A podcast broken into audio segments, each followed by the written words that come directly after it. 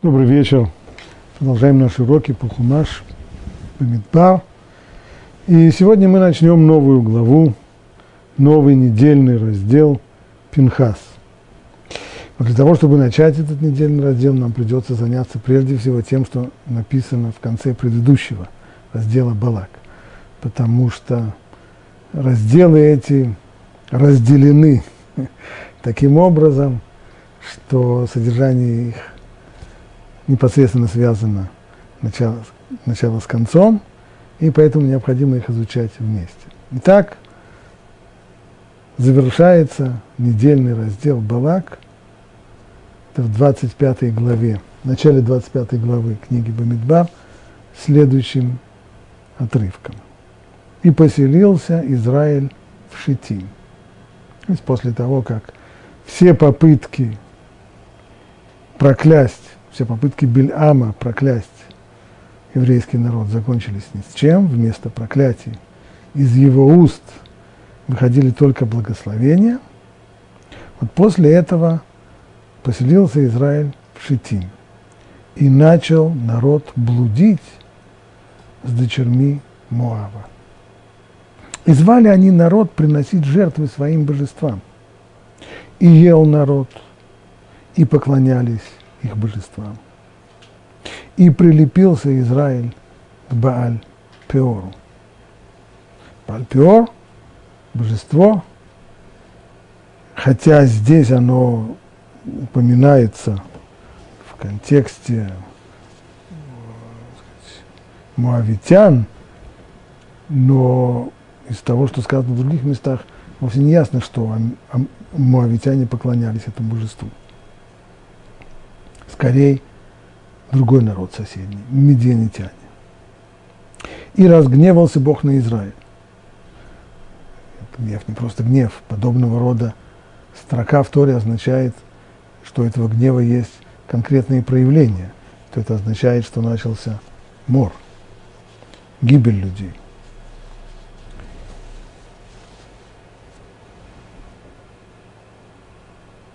И сказал Бог Муше, возьми всех глав народа и повесь под солнцем. И тогда отвратится ярость гнева Божьего от Израиля. И сказал Муше судьям Израиля, убейте каждый своих людей, прилепившихся к Бальпиору. И вот пришел человек из сынов Израиля и подвел к своим братьям мединитянку на глазах Муше и на глазах всей общины сынов Израиля. А они плакали у входа в шатер собрания страшные совершенно события. Разгул страстей, массовый разврат, гнев Всевышнего и гибель людей в результате этого. Мор, эпидемия, которая уносит жизни одна за другой. Попытка остановить это путем примерного наказания всех тех, кто согрешил, всех тех, кто идолопоклонничествовал. И, наоборот, попытка остановить все это демонстрацией. Демонстративно пришел человек из сынов Израиля, подвел к своим людям медианитянку на глазах мужей, на глазах всей общины Израиля. Вот новая невеста. Они плакали у входа в шатер собрания. как это все произошло, как вдруг еврейский народ, до сих пор находившийся в пустыне, как вдруг дошел до, до, до такого состояния.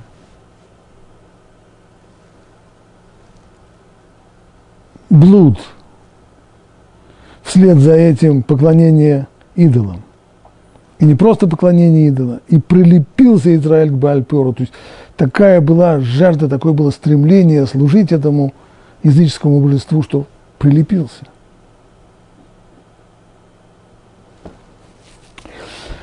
Раши напоминает в своем комментарии то, что он писал в конце, уже в предыдущей главе.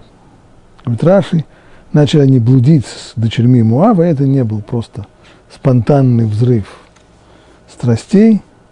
Эти были, это были девушки, которых послали, чтобы соблазнить сынов Израиля по совету Бильама. Напомню, после того, как э,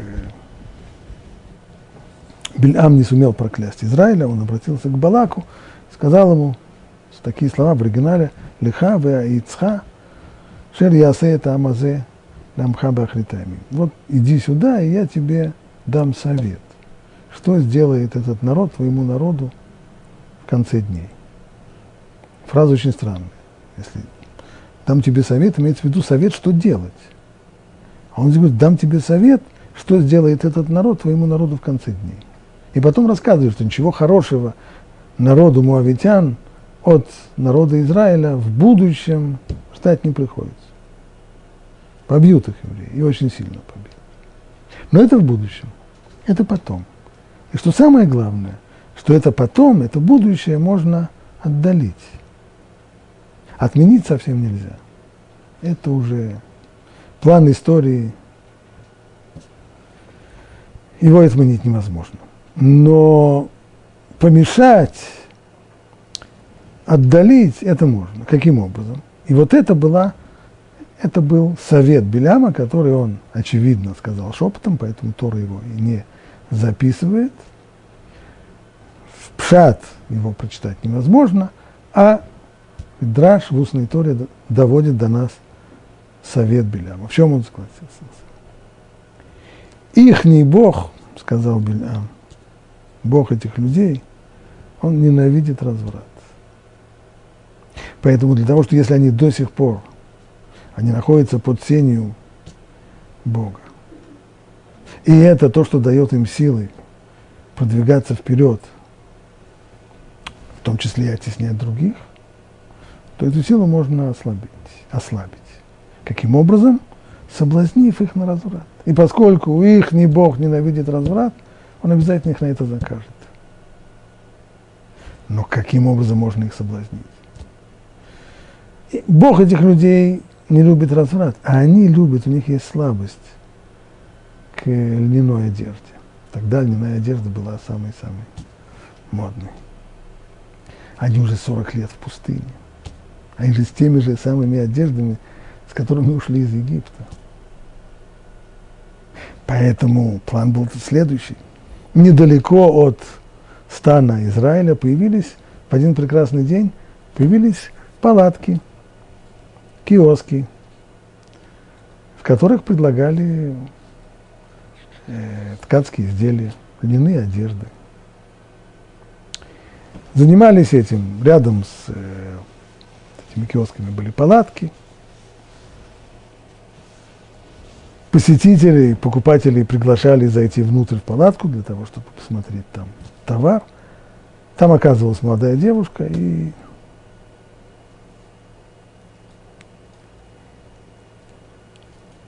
И звали они народ приносить жертвы своим богам, и ел народ, и поклонялись их божествам. А до этого как дошли?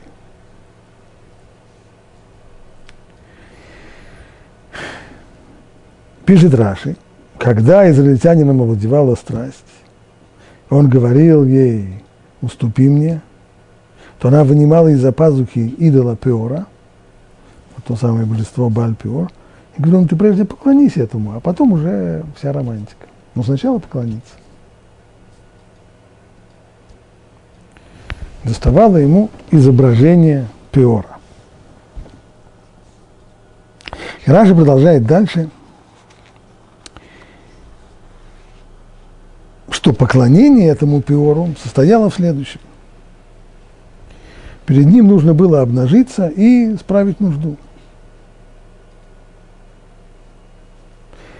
И в ряде мест, в ряде источников устной Торы так действительно говорится.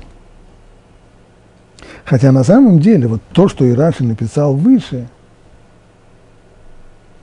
каким образом – склоняли моавитянки евреев к э, идолопоклонству, к поклонению, там не сказано, что в тот момент, когда он, еще раз прочитаю, когда израильтянин овладевала страстью, он говорил ей, уступи мне, она вынимала из-за пазух идола Пиора, она не говорила ему, «Э, отправься, вот, вот тебе идол, и отправляйся в туалет с ним. Нет, поклонись ему, и это вроде было достаточно. Получается, что Пиору поклонялись, как и всем остальным языческим божествам.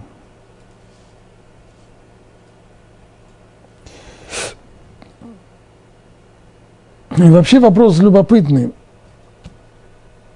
Идет ли здесь речь о каком-то конкретном, реально существовавшем культе в древности или нет? На первый взгляд, Тора дает здесь э, реальное историческое описание событий. Скорее всего, это какой-то реально существовавший культ, но ведь э, среди известных сегодня из истории, из археологии культов и названий богов, которым поклонялись, такого пиора нет. Хотя это само по себе это не проблема, потому что часто мы видим, что в устной торе мудрецы дают целому ряду мест или явлений свои названия, не принятые, то есть обозначают их своими названиями, не теми, которые приняты среди остальных народов мира. Даже в, в дальнейшем, даже в Европе, в средние века, когда жили в различных городах, но каждый город имеет свои названия, евреи давали городам свои названия. Общее его название такое-то, а у евреев это называлось несколько иначе. Созвучно более, больше, созвучно меньше, но и давали свои названия. Поэтому не исключено, что, что Бааль Пиор, может, может быть, этот Пиор – это название мудрецов. Хотя с другой стороны. Тора упоминает место, и несколько раз относится к этому месту. Место, которое называется Бальпиор. Прежде всего, одна из попыток Бильама проклясть еврейский народ была с вершины горы, на которую его привел, его привел туда Балак. Эта гора называется Бальпиор, это место Пиор. Такое.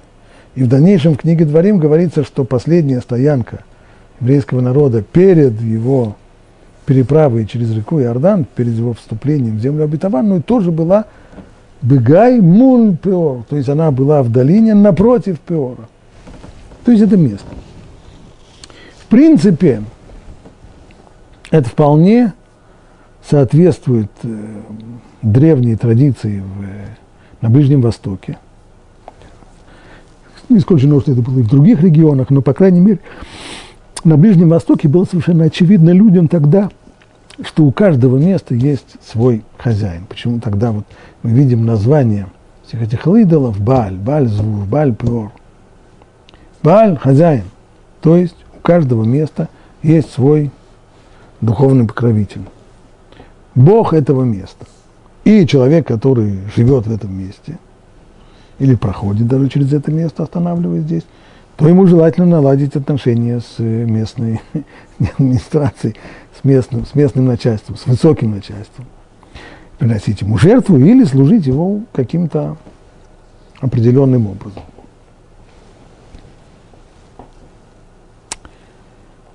В, ну, вот это вот э, ужасное описание, что служение Пиору было каким-то таким фекальным, вот оно не очевидно в, во всех источниках устной Торы. Прежде всего, приор обычно приводится в Талмуде в следующем контексте. Есть виды идолослужения, за которые полагается человеку наказание, наказание строгое, суровое, смертная казнь полагается за идолослужение.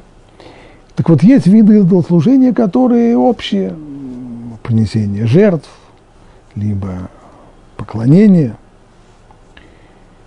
но есть и специфические, то есть есть определенные виды э, языческих культов, которые имеют свои неповторимые черты, которые могут э, людям несведущим показаться чем-то странным. Но если человек служил тому идолу так, как принято ему служить, пусть другим людям это выглядит странно, и иногда даже это совсем не выглядит служением, а даже унижением, то поскольку этому идолу так принято служить, то наказание следует ему за такое. И вот в качестве э, в качестве примера обычно проводится пиор.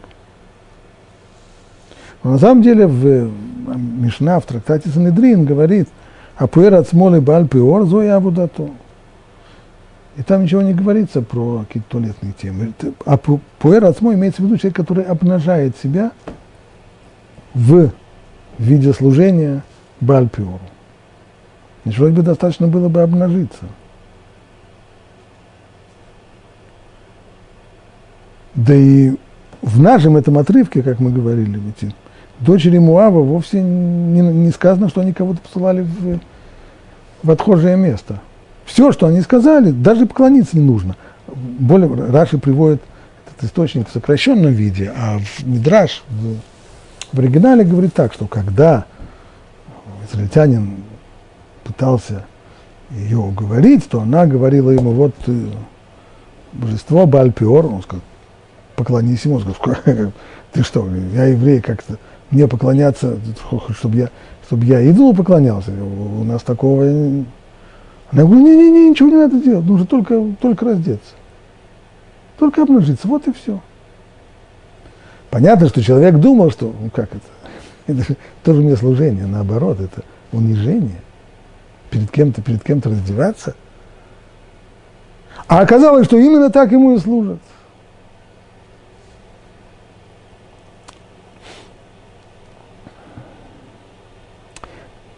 Для сказать, понимания, что же это все-таки было за божество, следует прибавить еще одну вещь. Рамбам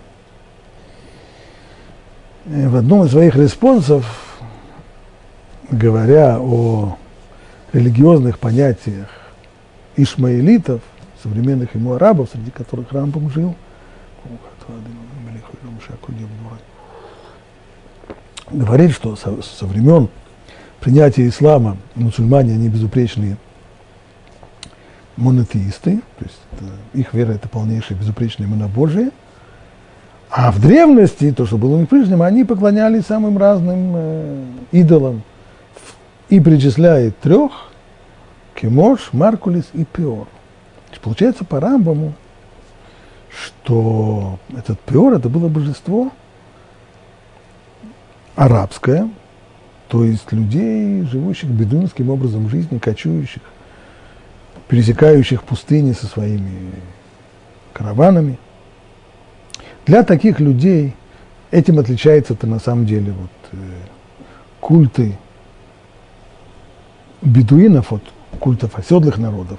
Седлый народ, он строит себе в центре города какой-нибудь там акрополь, и на нем возводится высочайшее и, и красивое какое-нибудь святилище их э, языческому богу. А и, и всегда выбирают место более подходящее, красивое. А у, у народов кочевых у них не так. У них есть святые места – Храма там обычно не будет, но вот это вот место, определенное географическое место, нельзя его перенести и сказать, а давайте э, на соседнюю горку. Нет, вот это место, оно святое. И вот таким местом, которое обычно для кочевников, для бедуинов, это в основном связано с э, оазисами в пустыне, те места, в которых караваны делают стоянки, там обычно бывает и какое-то такое культовое учреждение, здесь почитают такого-то Бога. Как его почитают, и в чем здесь была идея? Скорее всего, этот культ Пиору был подобен многим другим древним культам в, на, на Ближнем Востоке, основная идея которых была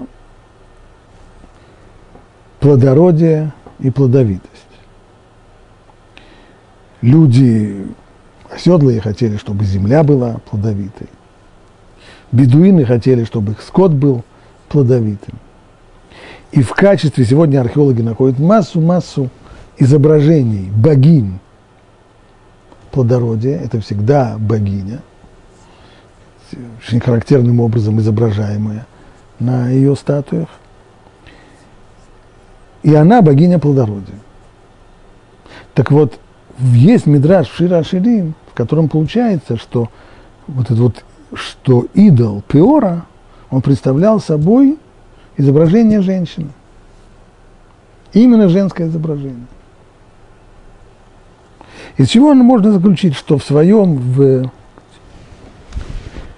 изначально этот самый Пиор был э, культом плодородия.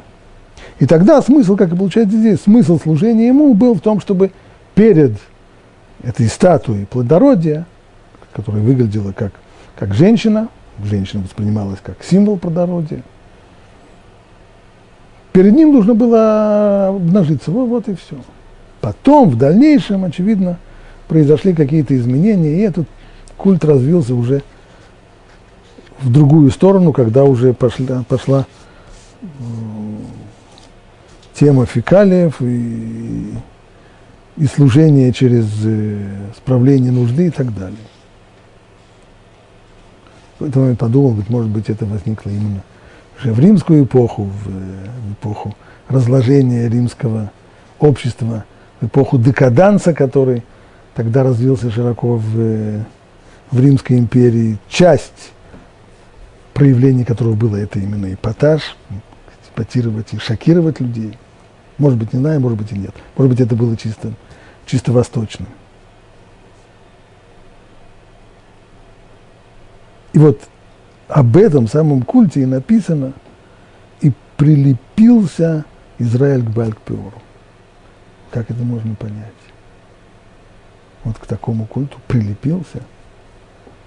Талмуд рассказывает, что была, как, была одна женщина, э, не еврейка, которая сильно заболела, и она дала обед, что если она только выздоровеет, то она будет служить всем богам.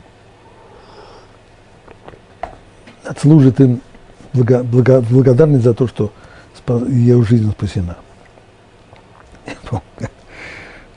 Вполне типично. Помню, как много-много лет тому назад, это было в 1989 году, 1989 году, я сидел в синагоге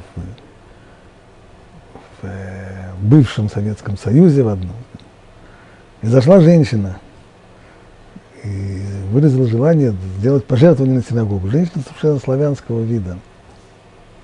Я ее спросил, а что так? Она сказала, сына забрали в армию, я очень беспокоюсь. И я всем, всем жертвую. В костеле уже была, и в, в православной церкви была, и, и к протестантам пойду, а сейчас к вам по пути тоже. Всем, всем, всем, всем. Вот так та самая женщина, которая болела, она дала обед служить всем богам, если только она выздоровеет. И случилось так чудо, она выздоровела. Ну и вот она, выполняя свой обед, путешествует от одного места в другое, поклоняясь тому. Наконец дошла она до Бальпиора. Была, очевидно, несведущая, поскольку это был культ местный, спросила, а как этому божеству служит. Когда ей объяснили, как ему нужно служить, то она сказала, знаете что, по мне лучше уже обратно стать больной, чем, чем, чем справлять такой культ. Отвратительно гадость какая-то. Как, как как, как, как может человек к такому культу вообще прикипеть? Как это сказано здесь, прилепился, прикипел Израиль к Бальпиору.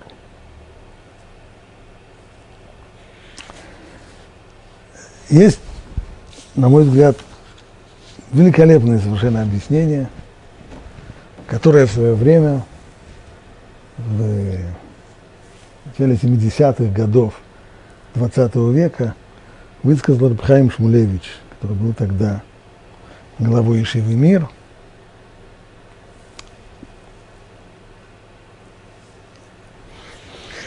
Объясняет он следующее. Идея этого культа,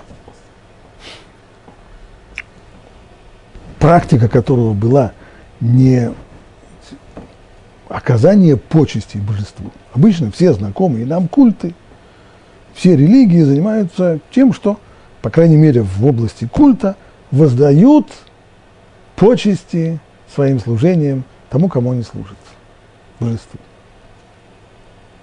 Здесь было наоборот. Здесь было унизить его. Если человек справляет свою нужду перед, перед э, статуей этого идола – то здесь не только какого-то минимального уважения к нему нет, наоборот. Нет большего унижения. В этом-то была идея. То есть этот, этот культ выражал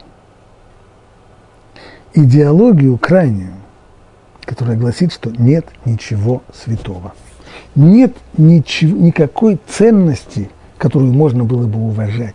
Нет ничего возвышенного – все, что есть, это только одна сплошная физиология, одно только скотство и ничего больше нет.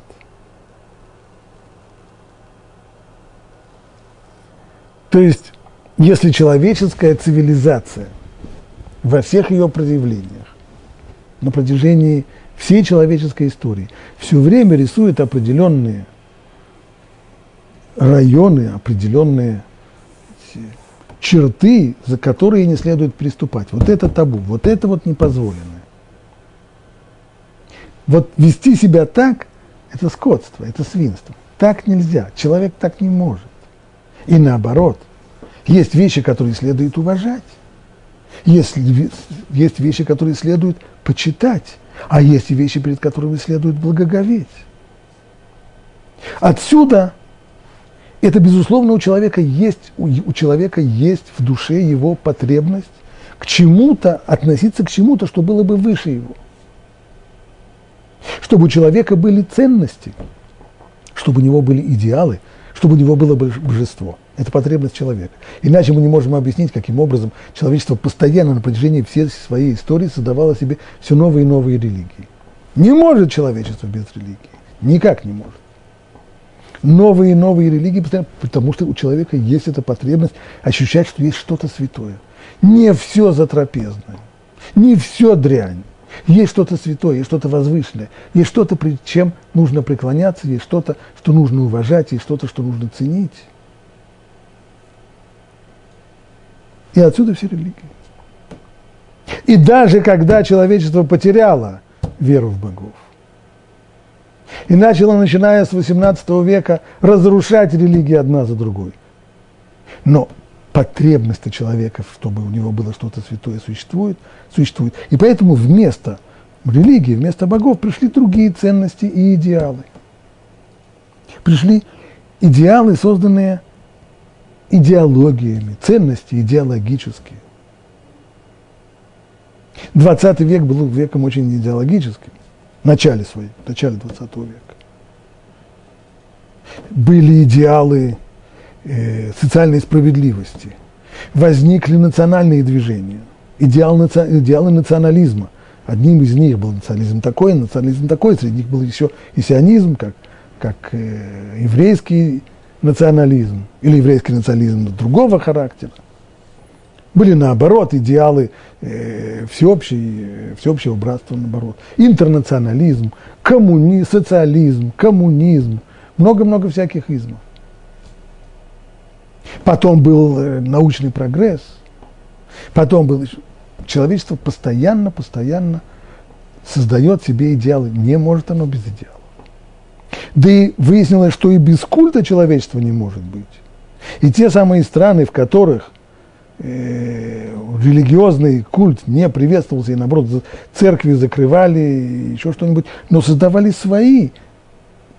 Это были мы видим, что в таких странах э, резкого атеизма есть большая любовь, к, невероятная совершенно любовь к различного рода процессиям, к церемониям. Это церемонии, чтобы было ощущение чего-то возвышенного. Те, те же самые коммунисты, атеисты, а в центре Москвы на Красной площади поставили мавзолей Ленина, превратили мумию Ленина в, в объект такого вот возвышенного поклонения. И это естественно, потому что у человека есть потребность, и церемониальность, она занимает ему ощущение святости. Даже футбол в, не, в некоторых странах и тот поместили в эту, сам, в, в, эту, в, в эту самую клеточку.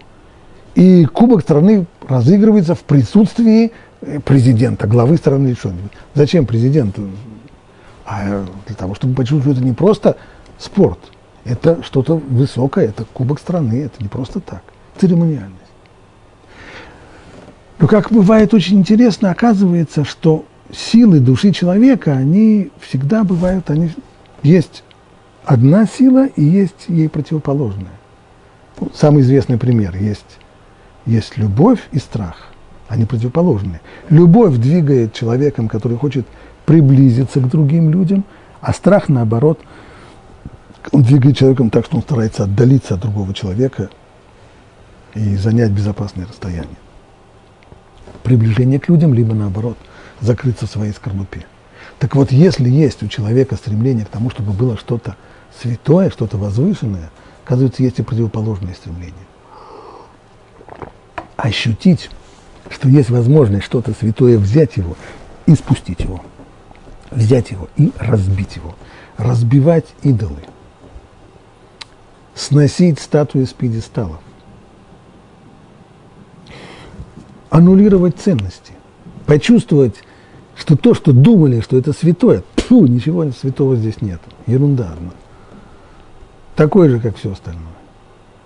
И когда человек сбрасывает статуи с пьедесталов, и когда человек ощущает, что ничего святого нет, оказывается, это доставляет ему наслаждение. И вот в конце 20 века, когда человечество сильно-сильно обожглось, а все вот эти самые ценности, и все эти ценности, идеалы – унесли десятки миллионов человеческих жизней, то настала новая эпоха, когда вытащили вот этого вот самого древнего Бальпиора, а именно новая идеология, которая говорит, ничего, нет ничего святого, нет ничего возвышенного, нет ничего, над чем нельзя бы насмехаться. Все сделано с пьедесталов, все, над всем можно смеяться, все можно превращать в, в, в посмешище, все ерунда. Одно животное вокруг все. И люди наслаждаются. Если в эпоху церемониальности и поиска, поиска идеалов каждый народ искал себе какой-нибудь э, героический эпос и его героев этого эпоса превращал в своих э, национальных героев, то в эпоху разрушения идолов разрушает и все, и все народные мифы. Все мифотворчество. Пример. С начала 20 века поколение, наверное, три поколения израильтян росли на красивом мифе о еврейском богатыре Иосифе Трумпельдоре, герое, якобы герое э, русско-японской войны, который приехал сюда, в Израиль и погиб в бою с э, с арабскими бандитами, и умирая, он произнес крылатую фразу «Тов ламут беад арцейну» – «Как это хорошо умереть за нашу страну». Поколение за поколением воспитывались на этом патриотическом мифе. В конце 80-х годов 20 века стали публиковать чуть ли не научные работы, которые стали доказывать, что ничего этого быть не могло. Прежде всего по одной причине. Во-первых, Стеф Трумпельдор, он действительно участвовал в, в русско-японской войне, и по-русски-то он говорил. Но вот на иврите говорить он не говорил. Поэтому сказать эту фразу «Тов ламут баадарцейну», даже если бы он захотел сказать что-нибудь такое, что запечатлится в истории, но на иврите он этого сказать не мог. Может, тогда он по-русски что-нибудь сказал. Свидетели показали, что по-русски он действительно сказал, но только не эту фразу. Он просто грязно-матерно выругался. Вот и все. И вот эта вот история об этом распечатывалась. И какой смысл было разрушать этот самый миф и рассказывать людям, что на самом-то деле он сказал не красивую, душесчипательную фразу, а просто, а, а просто русские ругательства. Кому от этого стало хорошо? Люди с большим удовольствием об этом читали. вот оказывается, что. Почему? Потому что есть вот это желание спустить, взять этот самый, взять что-то возвышенное, взять что-то ценное и разбить его. Спустить его с пьедестала. Показать, что на самом деле все дрянь. Есть у человека такая. Вот, и вот эта самая черта, вот эта сила, которая есть, глубоко запрятана, часто очень глубоко запрятана в человеческой личности, она существует, и она-то толкает человека к вот такого рода культу типа Пиора, так, это культ, антикульт, культ, который провозглашает, что ничего возвышенного нет, нечего почитать, нечего, не перед чем благоговеть, не, не, не перед чем поклоняться, все на уровне отхожего места. И поскольку у человека есть и та, и другая сила, то и получается в истории, что есть периоды, в которые люди занимаются активным мифотворчеством, активно создают себе религии, ценности, возводят э, героев или своих, своих богов на пьедесталы, а есть периоды, в которые, наоборот, занимаются прямо противоположным. Но сегодня, когда-то мне казалось, что вот э, эпоха постмодернизма, она уже окончательно покончила со всеми идеологиями, со всеми ценностями, оказалось, что нет. Сейчас, в начале 21 века, снова начинаются идеологические построения, снова возводятся идеологии, снова, снова, снова, снова.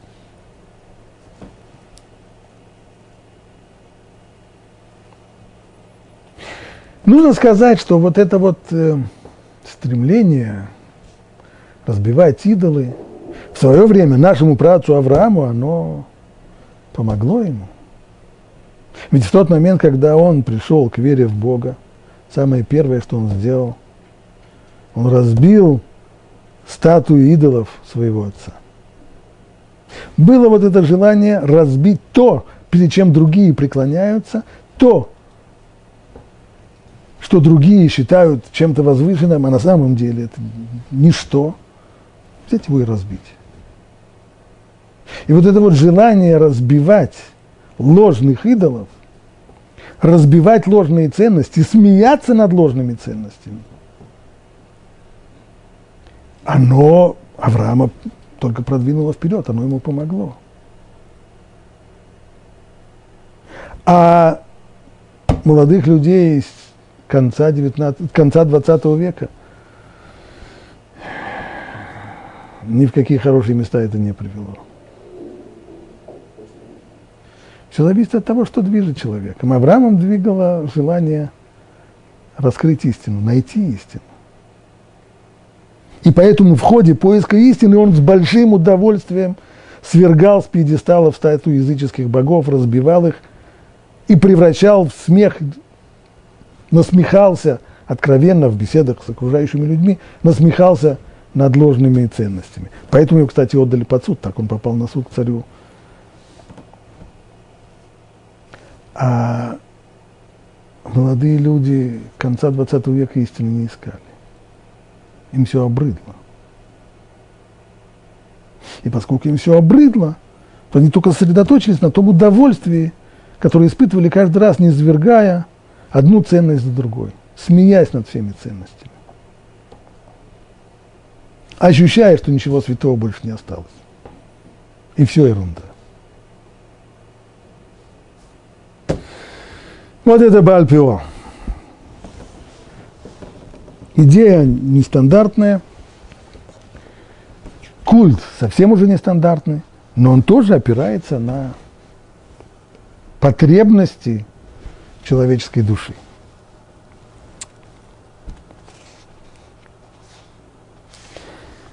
Реакция Всевышнего на такое событие, мы говорили, и разгневался Бог на Израиль, то есть это мор начался.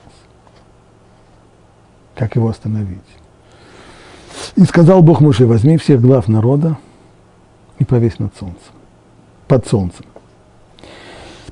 И тогда отвратится ярость гнева Божьего от Израиля. И сказал Муше судим Израиля, убейте каждый из своих людей, прилепившихся к Бааль Пеору. Тот, кто поклоняется к Бааль Пеору, убить его. Нужно сказать, что в система правосудия по Торе обычно так не работает. Судья не может принимать никаких действий, пока не будет предъявлено обвинение. И обвинения в, только в еврейском суде нету прокурора, то есть э, общественную должность, которая назначается обществом для того, чтобы быть таким обвинителем. Работает это не так. В Валахе есть понятие атра, предупреждения. То есть, когда человек, не скрываясь, нарушает какой-то закон, то видящий это достаточно того, что два человека, которые это видят, если они подойдут к нему и предупредят его, смотри, то, что ты делаешь, это строго запрещено. Более того, это карается, есть наказание. Наказание такое, такое, может быть, даже, это если это если тяжелое преступление, то это карается смертной казнью. А мы здесь свидетели, мы видим, что ты делаешь. Поэтому ты прекрати, иначе ты будешь наказан. И если он говорит, плевать я на вас хотел, я занят своим делом, а вы найдите себе что-нибудь получше, тогда они, будучи свидетелями, предупредившими, они и становятся обвинителями. Они должны привести его в суд и дать там свои показания. Мы его предупредили. Он принял это предупреждение и продолжал делать свое. Только тогда суд может начинать обсуждать это дело. Так это в нормальных условиях. Здесь все было совершенно иначе. Пишет Равирш, в этом случае при широко, широкомасштабном, открытом отступлении от закона, когда никто не скрывается, и это не один человек, который что-то там запрещенное делает, а когда это масса, много людей, наплевав на закон, нарушает его, никто не вмешался. И когда народ валил к этим муавитянкам, и когда поклонялся Бальпиору, никто не вмешался и не предупредил нарушителей закона. То есть не было здесь людей, которые побежали бы и предупреждали бы, смотрите, нельзя это делать, это нарушение, это... После того, как преступление совершилось, снова никто не вмешался, чтобы схватить преступников, чтобы представить их перед полномочными судьями и остановить грубое попрание закона. Поэтому все кто остался безучастным во время совершения преступлений, стали соучастниками преступления. И таким образом весь народ держал ответ за происходящее. Поэтому было сказано, и разгневался Бог на Израиль. Не на грешников, не на тех, кто на весь Израиль. И по той же причине Бог возложил на Муше в качестве экстренной меры временные особые полномочия – таким образом обязанность выступать в качестве судьи вот в этой самой исключительной ситуации. Здесь нужно было попросту спасать народ. И каким образом? Ну, то есть в, когда грешников будут наказывать и наказывать, как сказано там здесь, под солнцем, то есть у всех на глазах, публично, то то, что народ не попытается их спасти и не вмешается для того, чтобы их освободить, это должно послужить им искуплением того, что они молчали, не протестовали и не попытались остановить тех, кто закон нарушал. Вот здесь эти меры и замеры, в этом должно было быть исправление. Поэтому наказывать грешников прилюдно. Вот в этот самый момент, момент попытки остановить мор такими вот драконовскими мерами, сказано, и пришел человек из сынов Израиля и подвел к своим братьям мединитянку на глазах Муше и на глазах всей общины – сынов Израиля, они плакали у входа в шатер собрания. Что это было и как это произошло?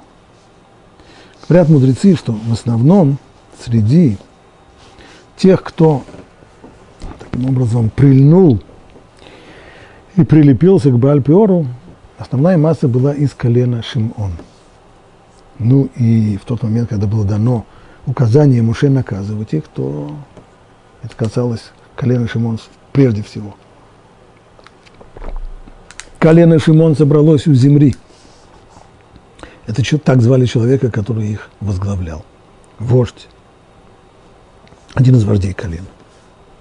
Сказали ему поклонявшиеся Перу, так говорит Талмуд в трактате Санедрин. Нас осуждают на смерть, а ты сидишь? Ты же наш вождь. Как же ты можешь сидеть сложа руки, когда мы гибнем? Что же он сделал? Встал, собрал вокруг себя 24 тысячи сынов Израиля. Пришел к Казби. Женщина, одна из женщин, которые там были в э, тех самых палатках, и сказал ей, отдайся мне. Она сказала, я царская дочь. Отец сказал мне, ты не должна отдаваться только, только самому знатному из них. Сказал Земрин, что ж, я вполне подхожу. Я глава колена, мое колено второе по происхождению, когда колено Муше, но третье. Он схватил Казби и потащил ее к Муше. «Сын Амрама!» – закричал он. Вот разрешена или запрещена связь с этой женщиной. Вот это вот. Можно мне?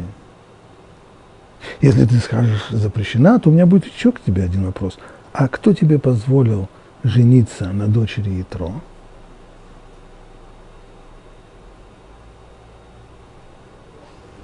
И вот в этот момент у всех опустились руки. Никто ему ничего не ответил. Возникла пауза. И увидел Пинхас, сына Лазара, сына Арона Акуэна. То есть он увидел вот эту вот ситуацию. Увидел, как Земри пришел с этой самой мединитянкой, как ее представил Моше и старцем. И, взяв в руку копье, встал из ряды общины. И вошел в шатер вслед за израильтянином и пронзил их обоих, израильтянина и женщину в ее чрево. И прекратился мор среди сынов Израиля. То есть вот этот страшный удар копьем, он и прекратил мор. И было умерших от мора 24 тысячи человек. И сказал Бог Моше Пинха, сын Илязара, сын Аарона Коэна, возревновал моей ревностью среди сынов Израиля, вступившись за меня, и не истребил, и я не истребил сыновей Израиля и моей ревности, в моей ревности.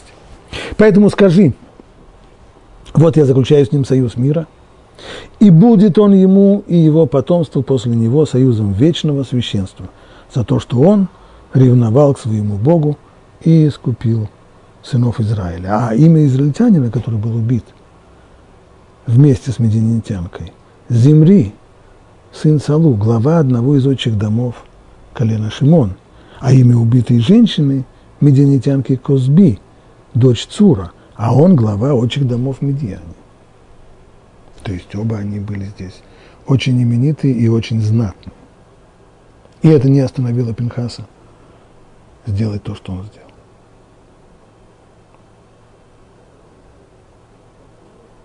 Обращение Всевышнего Пинхас, сына Лазара, сына Арона Куена, вся его, все его происхождение здесь упоминается, вся генеалогия.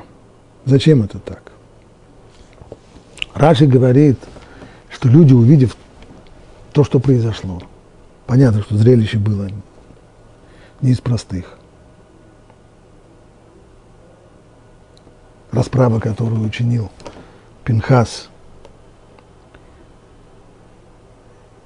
Земли и женщины, женщине, которую он привел с собой в шатер. Нашлись критики, и нашлись те, которые стали говорить, вы только на него посмотрите, какой ревнитель. Да его дед был еще, его дед идолопоклонник, откармливал быков для языческих богов а он поднимает руку на столь именитого человека в народе Израиля. Это было действительно верно. Отец его матери, ведь его отец Элазар, женился на дочери Итро, то есть он был деверем Моше. Моше женился на дочери Итро, и Элазар, сын Аарона, тоже женился на дочери Итро. А Итро был в свое время жрецом, язычником, который потом ушел от этого, сделал гиюр, присоединился к еврейскому народу, все. Но генеалогия-то она, конечно, это у них так принято. Это они все люди жестокие, сыны пустыни. Вот где его жестокость-то вышла.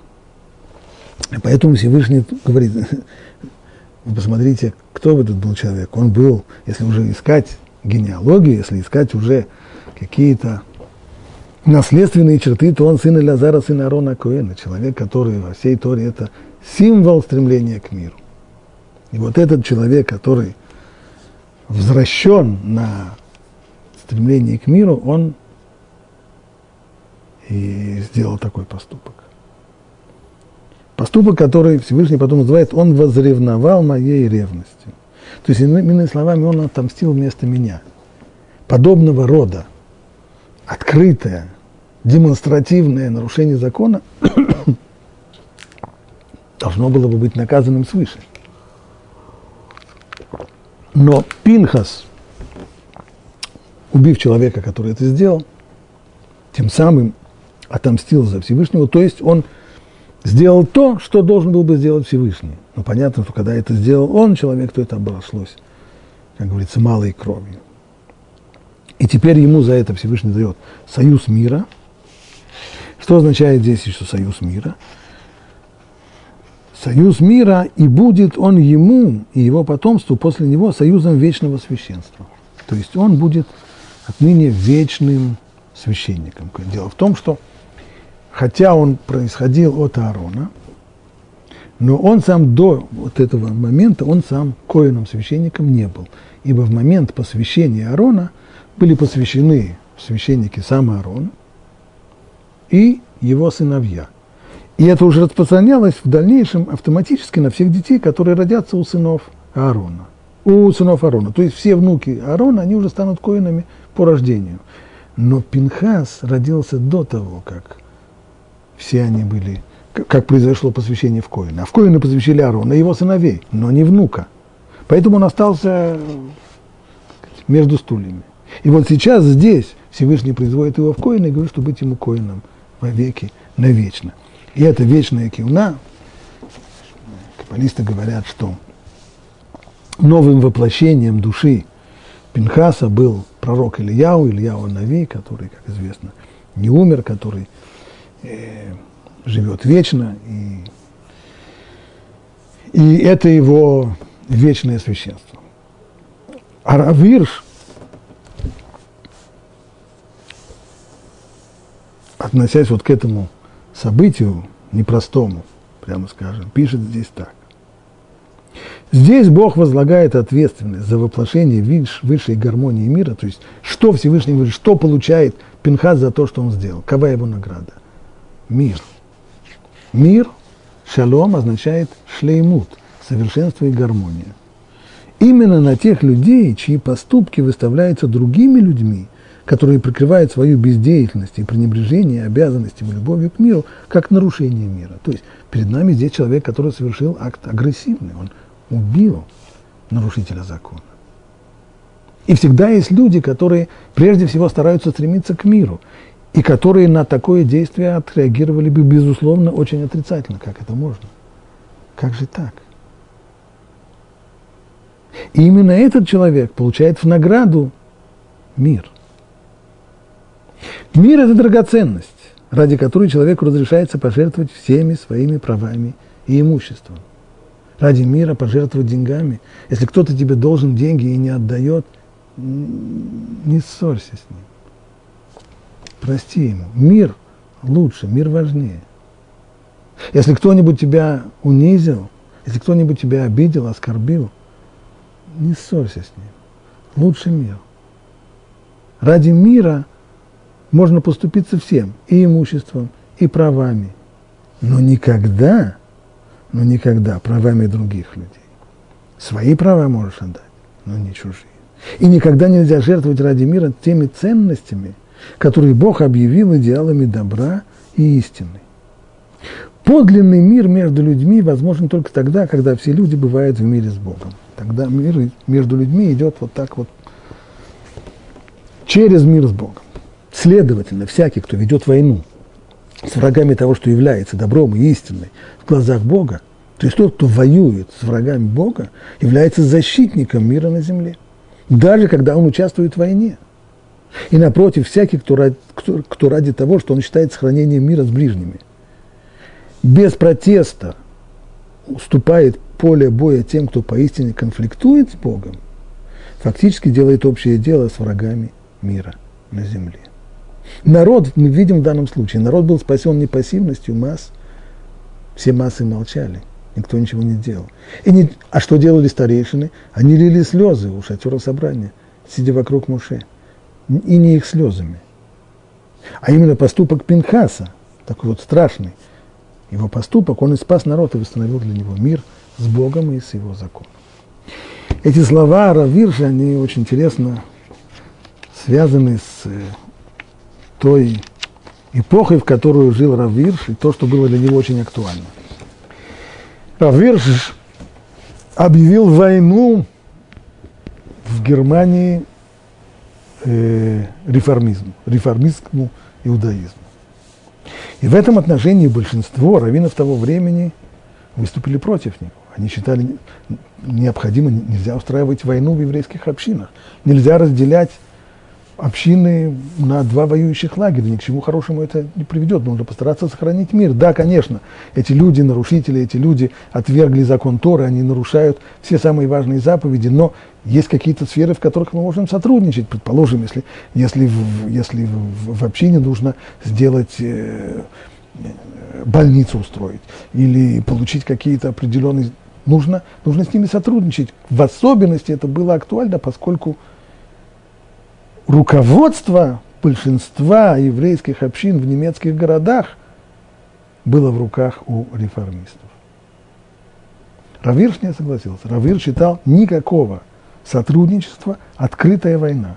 И он вступил с ними в войну, причем бил он реформистов по самому больному месту, то есть по кошельку. Он сумел лишить их денег. Через, он провел законодательство в, бун, в, в Бундестаге – в прусском парламенте, благодаря которому, если раньше каждый человек должен был платить налоги на религиозные общины, и эти налоги, которые евреи платили, поступали в общины, руководимые, руководимые э, реформистами, то Равирш провел закон, что человек, который утверждает, что он поборник свободы совести и поэтому отказывается платить этот закон на религиозные нужды, он может его, имеет полное право его не платить. Таким образом, реформистские общины лишились серьезной, серьезной доли своих своих доходов из э, бюджета государственного. И это было его, вот здесь он оправдание. Да, совершенно верно. Его действия посеяли войну и вражду. Это была, это была очевидная совершенно война. Но именно они могут привести к миру. А не слезы тех людей, которые проливают, проливают их о потерянном мире и так далее. Скажу только одно дополнительное замечание. Когда-то э, Равин из Бреста, Рабицкак Заев Соловейчик, сказал одному из ревнителей, который сообщил ему о, о том, как э, он ходит на демонстрации и подобно Пинхасу и проявляют вот такой вот э, поведение ревнителей, которые не сдаются, а которые не не стремясь к миру, а воюют за истинные настоящие ценности, сказал ему Абрийский Ров, смотри, то, что когда придут, придет полиция вас разгонять силой, то, что первый удар, который ты, ты нанесешь, он будет во имя высоких идеалов, это конечно. Но когда полицейский даст тебе сдачи, то второй удар уже будет, не будет иметь никакого отношения ко всем возвышенным идеалам и прочее, это будет просто удар, который ведом ненавистью. Так что от канаут, от поведения ревнителя до элементарной человеческой ненависти и вражды один шаг. И мало кто знает, когда именно он переходит эту самую границу, когда превращается из воителя во имя высокой идеи в обычного, превращается в обычный просто мордобой и в обычные войны, чья возьмет.